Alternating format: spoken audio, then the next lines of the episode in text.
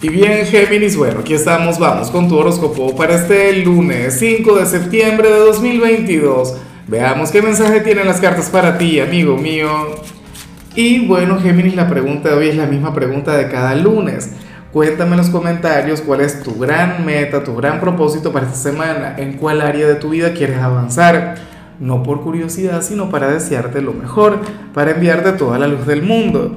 Ahora, en cuanto a lo que sale para ti a nivel general, pues bueno, nada, me, gusta la señal, la energía, pero yo sé que para que esto se pueda cumplir, eh, tiene que haber ocurrido algo no tan bueno, tuvo que haber ocurrido algo aleccionador. Porque ¿qué ocurre?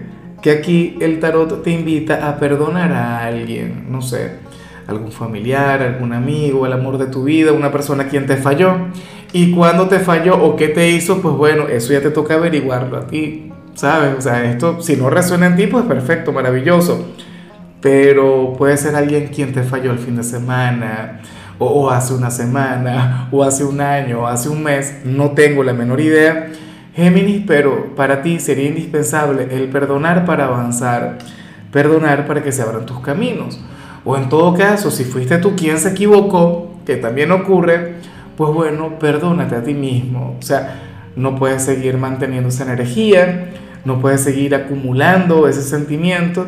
Y bueno, la, mejor manera de liberarlo sería así, perdonando. Yo siempre lo he comentado, eso es algo que, que no se me da bien, pero, pero ni un poquito Géminis y nada, ni modo.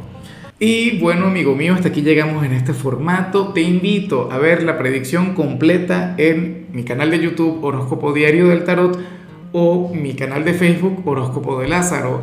Recuerda que ahí hablo sobre amor, sobre dinero, hablo sobre tu compatibilidad del día. Bueno, es una predicción mucho más cargada. Aquí, por ahora, solamente un mensaje general. Se te quiere, se te valora y por supuesto recuerda que nacimos para ser más.